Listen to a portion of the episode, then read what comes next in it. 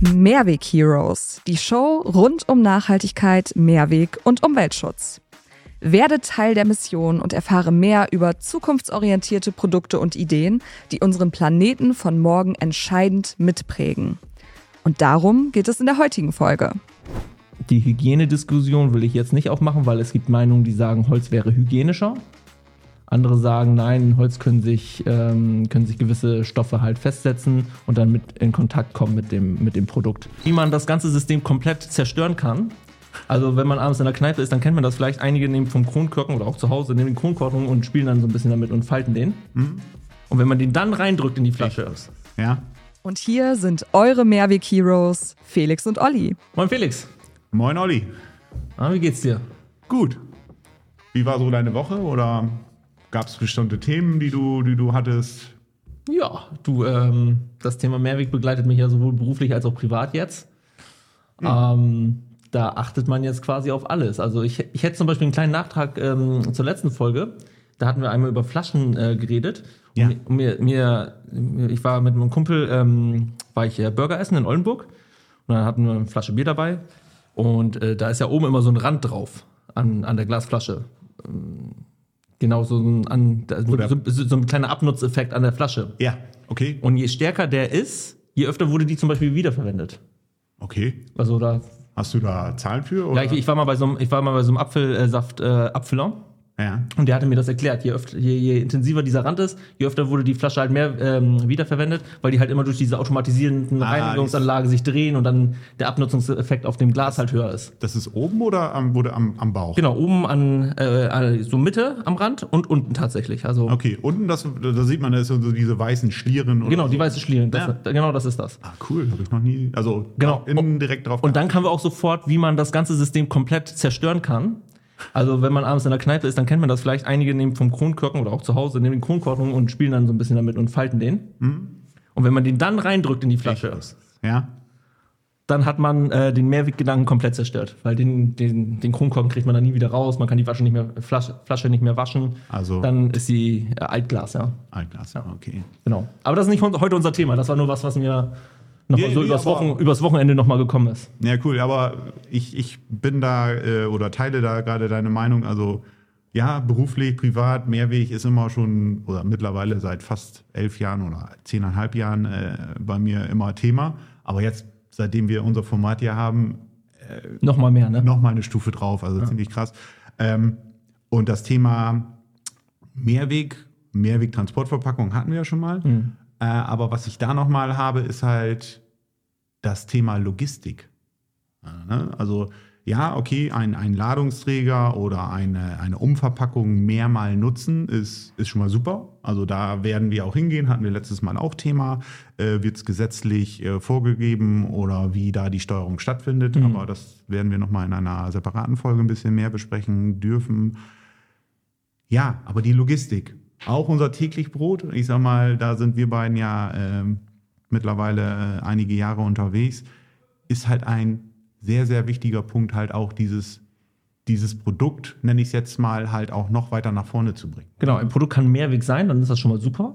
Ja, Genau, aber passt die Logistik dahinter nicht, holt man nicht das Maximum an Nachhaltigkeit raus, was, was das Produkt vielleicht an Potenzial hätte. ja, und da frage ich mich, ob das unsere Zuhörer oder halt auch im privaten Umfeld, ob die das wissen. Ne? Ich sag mal, okay, die denken, das ist ein Mehrwegladungsträger, genauso wie äh, was jetzt kommt äh, für, für To-Go-Produkte, ja. Aber was da für eine Logistik dahinter steckt und was das nochmal für, äh, für einen Effekt hat. Also, ja, äh, beruflich haben wir, ähm, arbeiten wir sehr stark im, im B2B-Bereich, also Business to Business, also von Unternehmen zu Unternehmen, äh, wo wir halt, ich sag mal, unsere schöne E2-Kiste bewegen. Also mir fallen eigentlich zwei Beispiele ein. Ein Positivbeispiel, das wäre die E2-Kiste, weil das ist ein okay. Standard, mein Lieblingswort. Ja, Und ähm, weil wir eben die Bierflasche hatten, es gibt halt auch ähm, gerade so im Alkoholbereich Individualflaschen. Stimmt, hattest du letztes Mal auch. Das wäre dann für mich ein Negativbeispiel, weil es halt kein Standard ist. Ja, richtig. Und dieser Standard, den du halt über unterschiedliche Industrien halt auch nutzen kannst. Ne? Also Genau. Ich sag mal, wir haben äh, eine, eine, eine Studie von der Stasa Steinbeiß aus Frankfurt mal machen lassen über ein, über unser Logistiknetzwerk. Also ich spreche jetzt auch mal wirklich, ich muss jetzt gerade mal, Entschuldigung, ein bisschen, ein bisschen Werbung für die WBG Pooling machen, also über unser Logistiknetzwerk äh, eine Studie erstellen lassen. Äh, da war halt die Vorgabe oder die Annahme, nicht Annahme nicht, sondern wir haben bewertet, äh, wie oder wo wir unsere Ladungsträger zu Kunden hinliefern, Mhm. wo die wiederum diesen Ladungsträger nutzen, befüllen und zu deren Kunden schicken. Und die Annahme, die wir dann getroffen haben, da wo das Leergut voll angekommen ist, der es entleert hat, der muss es wieder komplett zum Befüller hinschicken. Also ich sage immer mal ein schönes Beispiel oder äh, Bremen-München Genau. sind wir wieder beim Fußball. Ne? Also es sind sehr große Vereine auch. Die, ja? Ja, klar, kenne ich. Aber erklär du mal, weil du bist ja der Vertriebler hier. Also was ist Pooling? Wenn du das mal Genau, also einfach erklärst. Genau, al- als Basis unten steht immer der Standard.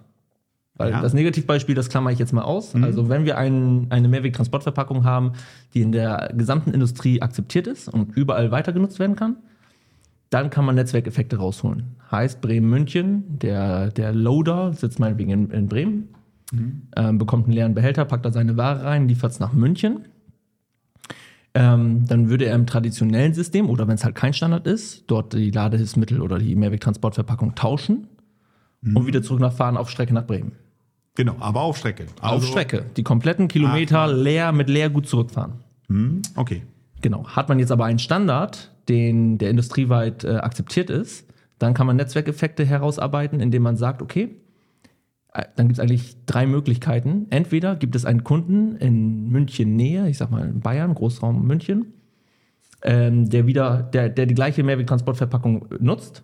Ja. Das heißt, man, man holt die in München ab und fährt sie wenige Kilometer zum nächsten Kunden, der sie wieder nutzt für, für den Versand seiner Ware national, international. Also Beispiel München, ich habe einen Kunden in Ingolstadt. Ist Genau. Speckgürtel von Genau, fährt Von man nach. Ingolstadt und der Ingolstädter Kunde äh, liefert, hat man wegen Kunden in Polen oder in Spanien. Also das geht ganze, das Ganze geht europaweit. Okay, also der Oder halt, oder halt wieder in Norddeutschland, in Niedersachsen. Okay, das wäre Nehmen wir, nehmen wir erstmal das kleine Beispiel.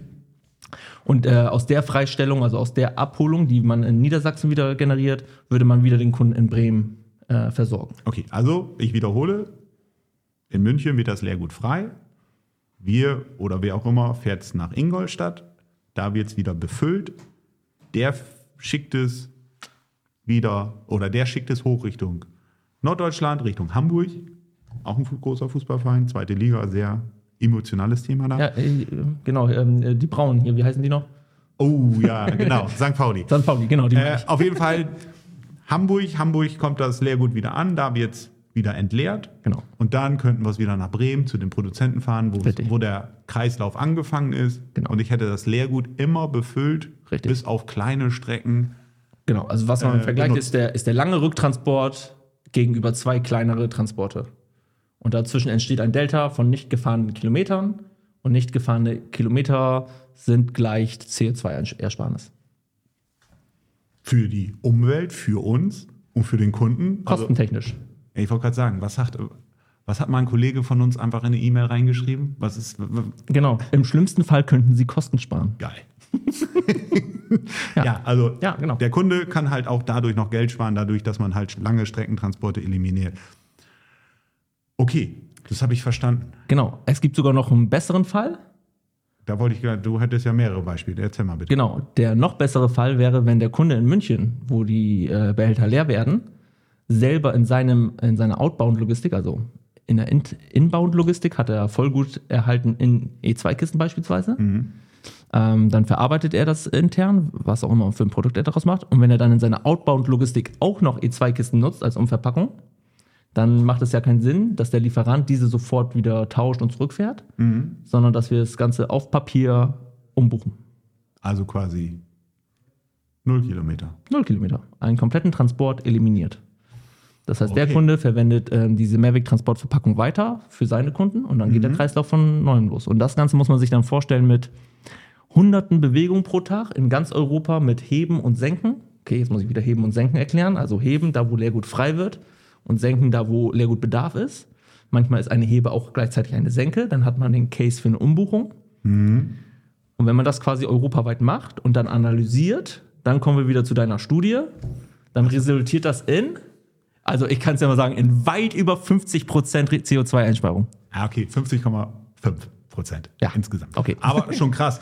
Aber muss ich auch dabei sagen, ähm, 50 Prozent ist aber schon ziemlich, ziemlich cool, muss ich sagen. Also, wir sprechen da nur, also Genau. betrachtet wurde nur der Transport, also nur die Kilometer, Genau. die wir einsparen, daraus dann über diverse Faktoren äh, halt den CO2-Ersparnis. Und das Ganze haben wir halt auch in einen CO2-Rechner auf unserer Website. Aber genau, worauf ich hinaus wollte, es ist halt wirklich nur der reine Netzwerk oder unser, unser Netzwerk betrachtet worden, indem wir halt, und da auch nur, muss ich auch einschränken, nur die E2-Kiste, also ein bestimmter Leergut-Typ Genau. betrachtet worden ist. Ähm, wenn ich dann noch reingehe, äh, also noch tiefer in die Materie reingehe, dann anfange mit Volumenreduzierung, also den Ladungsträger nachher noch beim Transport noch zu, zu, zu äh, reduzieren. ja. Ganz vorne steht ja erstmal Einweg gegen Mehrweg. Also wie viel spare ich ein, wenn ich den Karton durch Mehrweg ersetze? Dann kann man in die Optimierung der, der Rethink, kann man in die Optimierung des, ähm, des Behälters gehen, also zum Genau. Beispiel Volumen reduzierbar. Und dann die Logistik ist quasi der dritte Baustein. Wie kann ich durch Netzwerkeffekte bündeln? Aber das ist ein riesen, Riesenthema. Also Logistik, also äh, man hat es, glaube ich, jetzt durch Corona halt auch viel gesehen oder jetzt durch die Ukraine, den Ukraine-Krieg ähm, oder ja, den Ukraine-Krieg, wie die Ressource Mensch weniger geworden ist, will ich es auch mal so sagen. Also ne, jeder, je, jede Branche sucht äh, Kollegen, Kolleginnen, Mitarbeiter. Ähm, äh, speziell der Bereich Transportwesen ist, ist da sehr stark äh, auch eingeschränkt Ja, in England ganz schlimm. kommt noch dazu. Ne? Und äh, ja, ich sag mal, wenig Laderaum, äh, viel Angebot an, an, an Transporten, die äh, durchgeführt werden müssen. Alles wird teurer, aber halt jeden Transport, den wir einsparen können, ah, was Besseres gibt es ja nicht. Ja, das ist so, bin ich voll dabei. Und das, das glaube ich, das, das wissen viele gar nicht, was da so dahinter steckt. Quasi auch, was, was wir jeden ganzen Tag machen. Und was da auch noch gar nicht an, an, an Potenzial gehoben ist. Also ich hatte gestern noch einen Termin mit einem Kunden, äh, mit dem werde ich äh, auch einen kleinen Vortrag halten auf dem Branchentag Fleisch und Wurst in Hamburg ähm, zu diesem Thema. Und die kaufen im Jahr über 6 Millionen Kartons. Ja, du immer mit deinen großen Zahlen und Kartons. Ja, und das ist ein Mittelständler. Ja, okay. nee, Also aber das ist tatsächlich ist ein Mittelständler und trotzdem 6 Millionen Kartons pro Jahr. krass. ähm, die er gerne sofort ersetzen würde. Und er sagt auch, man muss mal True Cost analysieren. Also klar, das eine ist der Einkaufspreis gegen den Preis pro Umlauf. Und selbst da ist, ist bei, einem, bei einem Karton, der halt äh, gewisse Anforderungen hat, ähm, ist das Ganze äh, äh, competitive, wollte ich schon sagen. Also preislich kann eine Mehrweglösung das Ganze schlagen. Aber dann geht es ja so um sowas wie Food Waste reduzieren. Also was ist, wenn so ein Karton nass wird und auf einmal die Ware so absackt? Und dann muss man, muss man, muss man Lebensmittel entsorgen, weil QM-technisch das nicht mehr verarbeitet werden darf. Ähm, dann kommen Sachen dazu, die man mit Geld gar nicht bewerten kann. Also die Zufriedenheit des Kunden, wenn so eine Ware ankommt und das Ganze, die Ware halt nicht verarbeitet werden kann und so weiter Klar, und so was weiter. dahinter steckt noch alles. Ne? Also, was ich mich gerade nur frage, so, das ist so neben der Spur, müssen wir vielleicht noch ein Glossar unter unseren Podcast machen? Ja, wahrscheinlich müssen wir eine komplette äh, Masterarbeit darüber schreiben. Ja, weil du, du bist sehr denglisch unterwegs. Ach so, ach so, ja, ja. ja das bringt das mit, wenn man äh, ganz Europa äh, immer betrachten muss oder Ja. darf. Aber ich kenne es ja mittlerweile von, von dir. Ja. Kannst froh sein, dass ich noch kein Spanisch einbaue. Hm, Ja, okay. Dann wird es für mich ganz schwierig. Ja. Nein, aber das Thema Logistik, ich glaube, das wissen noch nicht viele. Aber auch da hast du ja schon einen Podcast gemacht, fällt mir Genau. dabei nochmal ein. Also, Genau. Wie hießen die nochmal? Das war. Ja, ich, ich sage das jetzt mal mit Anführungsstrichen. Also bei irgendwas mit Logistik. So heißt der Podcast. Also das Ah, ist okay. nicht irgendwas mit, Lo- sondern der Podcast heißt irgendwas mit Logistik. Folgenummer weiß ich gerade nicht, aber ähm, generell ein sehr cooler Podcast. Also den Jungs auch gerne folgen. Die machen sehr coole Themen zum, zum Thema Logistik. Haben auch, glaube ich, noch ein Nachhaltigkeitsformat äh, dabei. Das heißt, glaube ich, dasselbe in Grün oder das gleiche in Grün. Weiß ich nicht. Auf jeden Fall, die müssen wir mal anschnacken. Vielleicht können die mal bei uns was machen Genau. und wir beiden bei denen. Ja, genau. Sind auch Hamburger Jungs, Ja, die, die da echt ein cooles Format aufgebaut haben. Also schöne Grüße an der Stelle. genau. Ja, Thema Logistik. Wie gesagt, groß, großes Thema äh, in diesem Bereich. Und wir sprechen halt immer von, von äh, Kisten. Das ganze Thema ist aber halt auch bei, bei der Palette. Ich sag mal, ganz großes Thema wird es halt wirklich bei diesen To-Go-Sachen. Ich glaube, da weiß noch keiner genau, wie man es überhaupt. Also, Ja, die Rückführung. Was, was man da machen muss. Irgendwann bei LinkedIn habe ich letztens gesehen, also da hat der erste halt auch da, da ist, glaube ich, noch die größte Herausforderung das ganze Thema Reinigung, wo wir auch noch drüber sprechen müssen. Also Genau. so eine Kiste, also ich sag mal, so eine Kiste wie wir haben, wird ja auch gereinigt. Richtig. Aber halt diese To-Go-Becher, da bin ich ja direkt am Endkonsumenten. Ich glaube, da wird. Englisch Point of Sale. Ja, Point of Sale, genau. Äh, da wird ähm, das Thema Hygiene, da bin ich gespannt. Also muss ich mich selber auch noch komplett oder wir uns noch komplett reinarbeiten, weil das ist noch sehr, sehr weit weg. Da gibt es offene Fragen, wie, ähm, wie ist das mit der Rückführung, wie ist das mit der Wäsche, wie ist das mit dem Pfandsystem, der Rückerstattung und so weiter. Das, teilweise sind die Fragen auch schon beantwortet, teilweise noch nicht ganz, ne? noch nicht vollständig. Teilweise ist es auch noch nicht so, hat man noch nicht das komplette Potenzial daraus geschöpft. Weil ich sag mal so, ähm, man braucht schon eine gewisse Infrastruktur, um das Ganze dann auch so darzustellen, dass es dann wirklich ähm, kosten- und kosteneffizient ist und nachhaltig nachher. Ja, aber wie gesagt, also Aber super erster Schritt, dass es erstmal die Gesetzgebung gibt. Also das ist top. Also wird ja auch Thema in, in, in, in einen der nächsten Folgen. Ich sag mal, da ist ja letzte Woche oder in den letzten Tagen halt auch äh, noch, noch mehr passiert. eine ganze Folge zum Thema Legislatur. Da gibt es nur Paragraphen, das wird super spannend. Okay, mal gucken. Aber du als, ne, äh, Ja. was hast du nochmal gelernt? Was hat das nochmal? Äh, Ja, Verwal Verwaltungsfachangestellter. so, so sieht's aus, ja.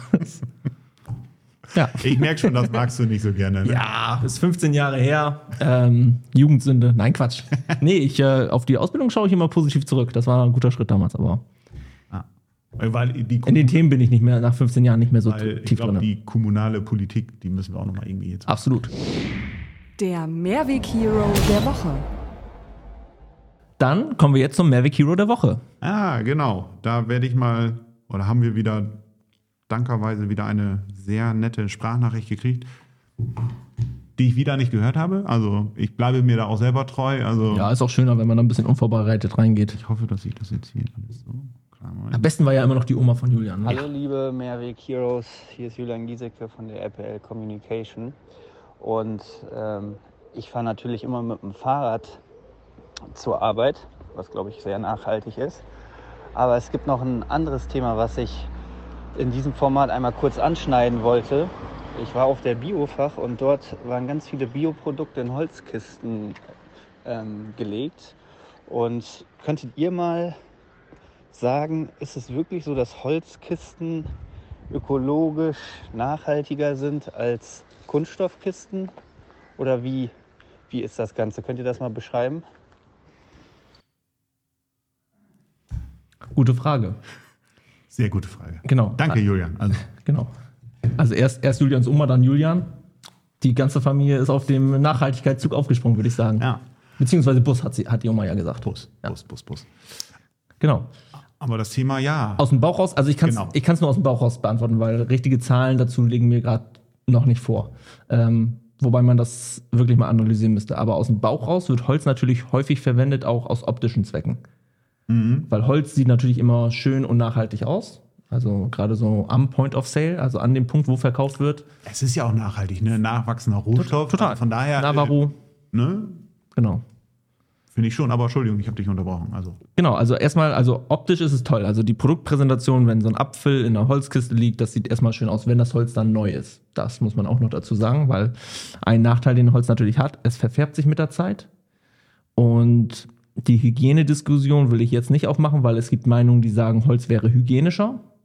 Andere sagen, nein, in Holz können sich, ähm, können sich gewisse Stoffe halt festsetzen und dann mit in Kontakt kommen mit dem, mit dem Produkt.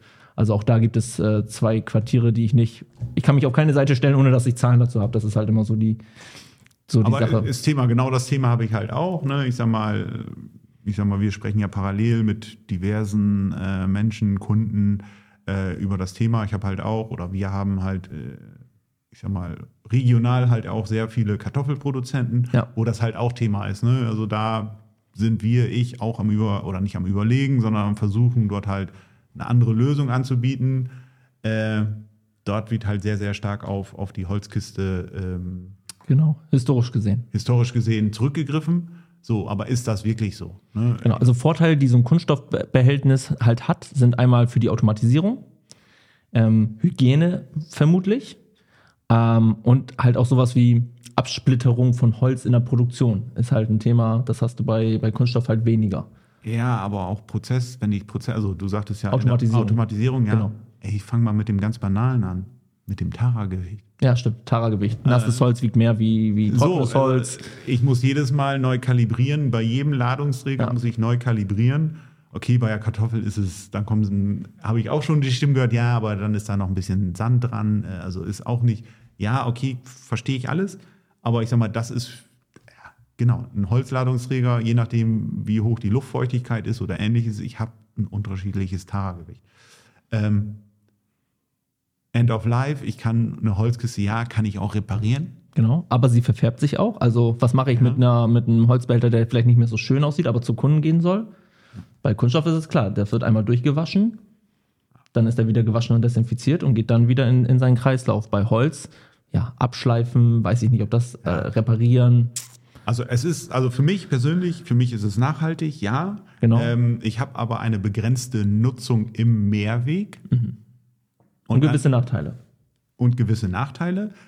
Und am Lebensende, gut, entweder wird mir einmal warm, weil ich es verfeuer, Oder ich baue mir eine Parkbank draus, das hatten wir auch schon. oder ich kaufe mir eine Parkbank draus, oder wo ich jetzt gerade, wenn ich über Kisten nachdenke, etc., was halt auch ein Business ist, ja, ich hänge sie mir an der Wand als Deko. Ja, genau. Nur tausende von Behältern geht, geht das wahrscheinlich auch nicht. Das, da ist wieder der Vorteil bei Kunststoff. Du kannst ein Cradle-to-Cradle-Konzept draufpacken und den Kunststoff für immer im Kreislauf bewegen.